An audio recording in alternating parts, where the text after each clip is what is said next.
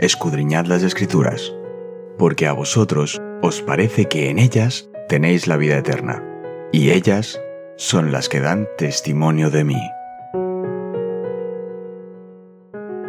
Es momento de nuestro encuentro con Cristo.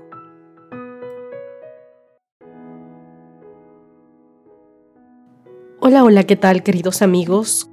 Hoy llegamos a la mitad de la semana, es miércoles 3 de enero, y nuestro título de estudio hoy es Oraciones Inspiradas.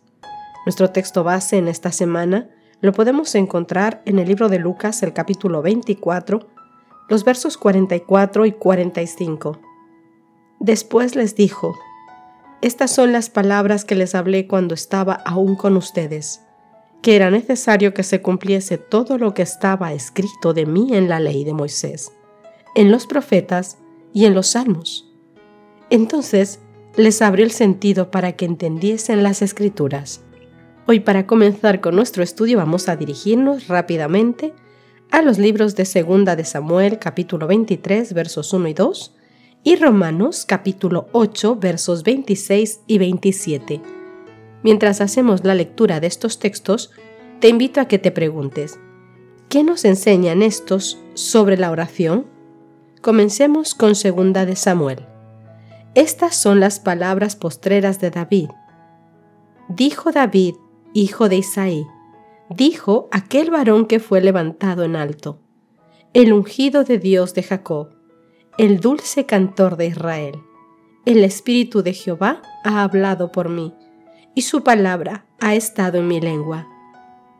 Romanos dice lo siguiente, y de igual manera el Espíritu nos ayuda a nuestra debilidad pues ¿qué hemos de pedir como conviene? No lo sabemos, pero el Espíritu mismo intercede por nosotros con gemidos indecibles. Mas el que escudriña los corazones sabe cuál es la intención del Espíritu, porque conforme a la voluntad de Dios, intercede por los santos. Queridos amigos, los salmos son oraciones y alabanzas inspiradas de Israel, por lo que en ellos la voz es la de Dios entremezclada con la de su pueblo. Los salmos asumen la dinámica de interacciones vividas con Dios. Los salmistas se dirigen a Dios personalmente como Dios mío, Señor y Rey mío. Veamos un ejemplo de esto en el Salmo capítulo 5, verso 2. Está atento a la voz de mi clamor, Rey mío y Dios mío, porque a ti oraré. Otro ejemplo lo encontramos en Salmos capítulo 84, verso 3. Aunque el gorrión haya casa y la golondrina nido para sí, donde ponga sus polluelos cerca de tus altares, oh Jehová de los ejércitos, Rey mío y Dios mío. Los salmistas a menudo imploran a Dios que escuche. Escucha, dicen, o oye mi oración, o mira, o respóndeme, o libérame. Vamos a ver algunos textos. Salmos capítulo 5, verso 1. Escucha, oh Jehová, mis palabras considera mi gemir. Salmo 39, verso 12. Oye mi oración, oh Jehová, y escucha mi clamor. No calles ante mis lágrimas, porque forastero soy para ti y advenedizo, como todos mis padres. El Salmo capítulo 25, el verso 18. Mira mi aflicción y mi trabajo, y perdona todos mis pecados. Salmo 102, verso 2. No escondas de mí tu rostro en el día de mi angustia. Inclina a mí tu oído.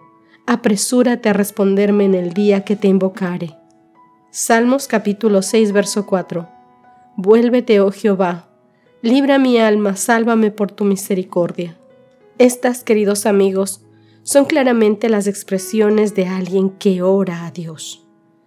La notable belleza y atractivo de los salmos como oraciones y alabanzas reside en el hecho de que Salmos es la palabra de Dios en forma de oraciones y alabanzas, piadosas de los creyentes. Por ende, los salmos aportan momentos de intimidad a los hijos de Dios como los descritos en Romanos capítulo 8 versos 26 y 27. Además, el Espíritu nos ayuda en nuestra debilidad porque no sabemos pedir lo que nos conviene. Pero el Espíritu mismo intercede por nosotros con gemidos indecibles. El que sondea los corazones conoce la intención del Espíritu e intercede por los santos conforme a la voluntad de Dios. Queridos, Jesús también citó los salmos como Lucas capítulo 20 versos 42 y 43 y señaló directamente el Salmo 110 verso 1. Escucha con atención.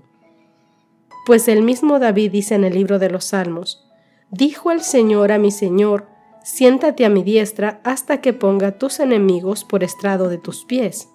Aunque algunos salmos han surgido de acontecimientos históricos específicos y de las experiencias de los propios salmistas, así como de las experiencias de Israel como nación, la profundidad espiritual de Salmos aborda una variedad de situaciones de la vida y cruza todas las fronteras culturales, religiosas, étnicas y de género. En otras palabras, queridos amigos, cuando leas los salmos, verás que en ellos expresan esperanza, alabanza, miedo, ira, tristeza y dolor, cosas que afronta la gente en todas partes, en todas las épocas, más allá de las circunstancias. Nos hablan a todos en el lenguaje de nuestras propias experiencias. ¿Qué nos dice el uso que Jesús hace de los salmos sobre la importancia que puede tener en nuestra experiencia de fe? Queridos amigos, cuando nosotros nos encontramos en situaciones difíciles, Dios manifiesta su poder y sabiduría en respuesta a la humilde oración. Confiad en Él, queridos amigos, porque Él oye y atiende las oraciones. Se manifestará a nosotros como aquel que puede asistir en cualquier emergencia el que creó al hombre y le dio sus maravillosas facultades físicas, mentales y espirituales, no le negará lo necesario para sostener la vida que le dio. El que nos dio su palabra, hojas del árbol de la vida, no nos negará el conocimiento que necesitamos para alimentar a sus hijos menesterosos. Así que, querido amigo, mantén un contacto directo con Dios, porque en realidad es lo único que nos mantiene salvos en las manos de Cristo. Terminemos nuestro estudio de hoy con una oración. Oh querido Papa Dios que estás en los cielos, te agradecemos, Dios mío, la bendición de poder presentarnos ante ti un día más. Gracias, Dios mío, por hacernos saber que podemos expresarte todo lo que nuestro corazón necesita, sin necesidad de máscaras, sino que contigo podemos hablar como quien nos conoce verdaderamente. Por favor, Dios mío, limpia nuestro corazón Ayúdanos a mantener un contacto espiritual contigo todos los días. Ayúdanos a crecer en ti en todo momento. En tu dulce nombre, mi querido Dios, en el nombre bendito de Cristo Jesús.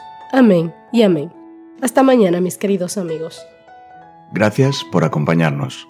Te recordamos que nos encontramos en redes sociales. Estamos en Facebook, Twitter e Instagram como Ministerio Evangelike. También puedes visitar nuestro sitio web www.evangelike.com.